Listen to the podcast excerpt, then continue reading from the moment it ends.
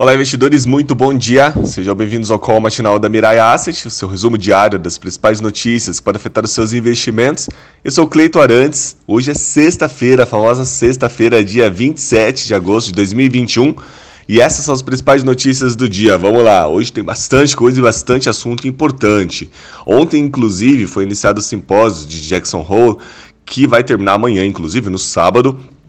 E como esperado, o mercado acionário ele, global ele iniciou o pregão de ontem em colapso, em espera da fala do presidente do Fed, o Jeremy Powell, que vai ocorrer hoje às 11 da manhã. Então, hoje ficou um ontem ficou um pouquinho de lado, esperando essas respostas que ocorreram hoje, agora na parte da manhã.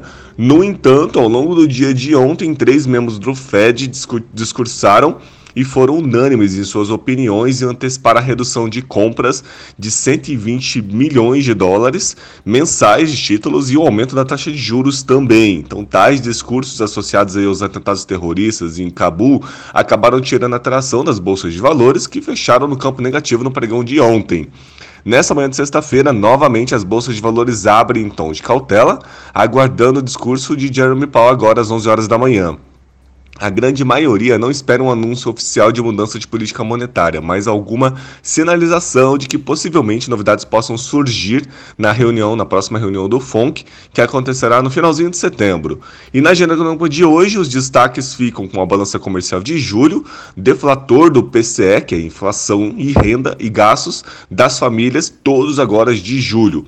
Sai também os indicadores né, de confiança do consumidor da Universidade de Michigan, que é bem importante para a gente saber como que está um pouquinho a parte da, da demanda.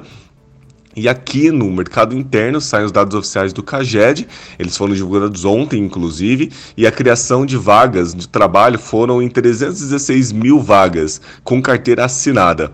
Por aqui também foi aprovada a independência do Banco Central e as discussões sobre o imposto de renda, precatórios e reforma tributária, que também seguem no, no radar. A gente continua com a visão de que o preço das nossas ações elas continuam baratas em relação aos seus pares no exterior, mas o movimento de volatilidade continua impondo pressão no nosso Ibovespa, que ontem recuou novamente abaixo de 119 mil pontos e deve abrir pressionado por fraqueza no exterior por conta de seus pares lá fora. Os rumos do dia irão depender da fala do presidente do Fed, que vai acontecer agora de manhãzinha, às 11 horas da manhã. E falando em fechamento de bolsas e falando de movimento também de bolsas, Ontem, o nosso Ibovespa ele fechou numa queda bem expressiva de 1,73% a 118.723. A Nasdaq, a bolsa de tecnologia dos Estados Unidos, ela fechou em queda também de 0,64%. O, o S&P 500, que são as 500 maiores empresas dos Estados Unidos negociadas em bolsa, fechou em queda também de 0,58%.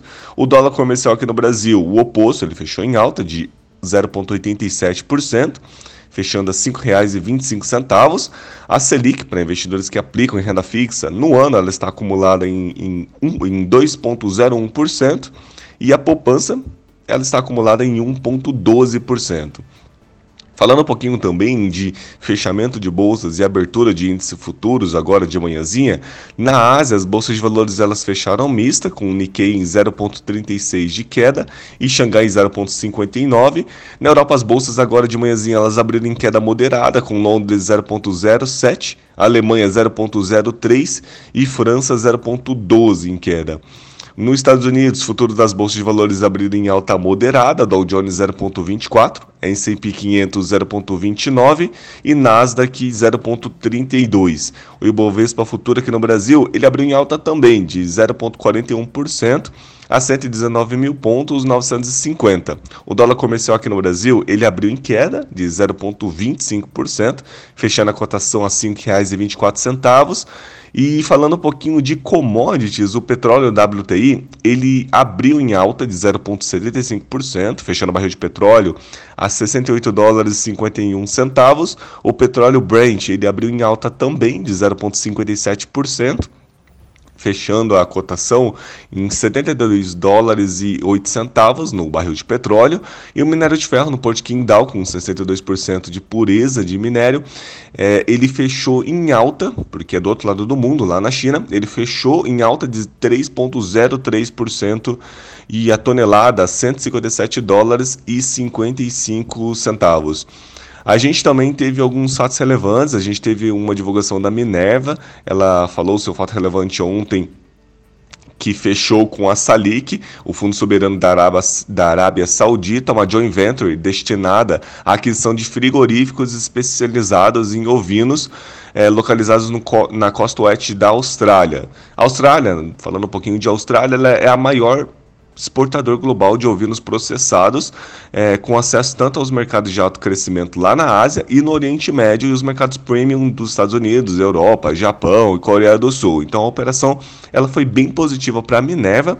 A recomendação dos nossos analistas é recomendação de compra, o preço justo em torno de R$ 15,22, um upside em relação ao preço de fechamento de ontem de 84%. Bom, essas foram as nossas notícias do dia. Segunda-feira a gente está de volta. Ótimos negócios durante este dia. E vamos que vamos. Um grande abraço.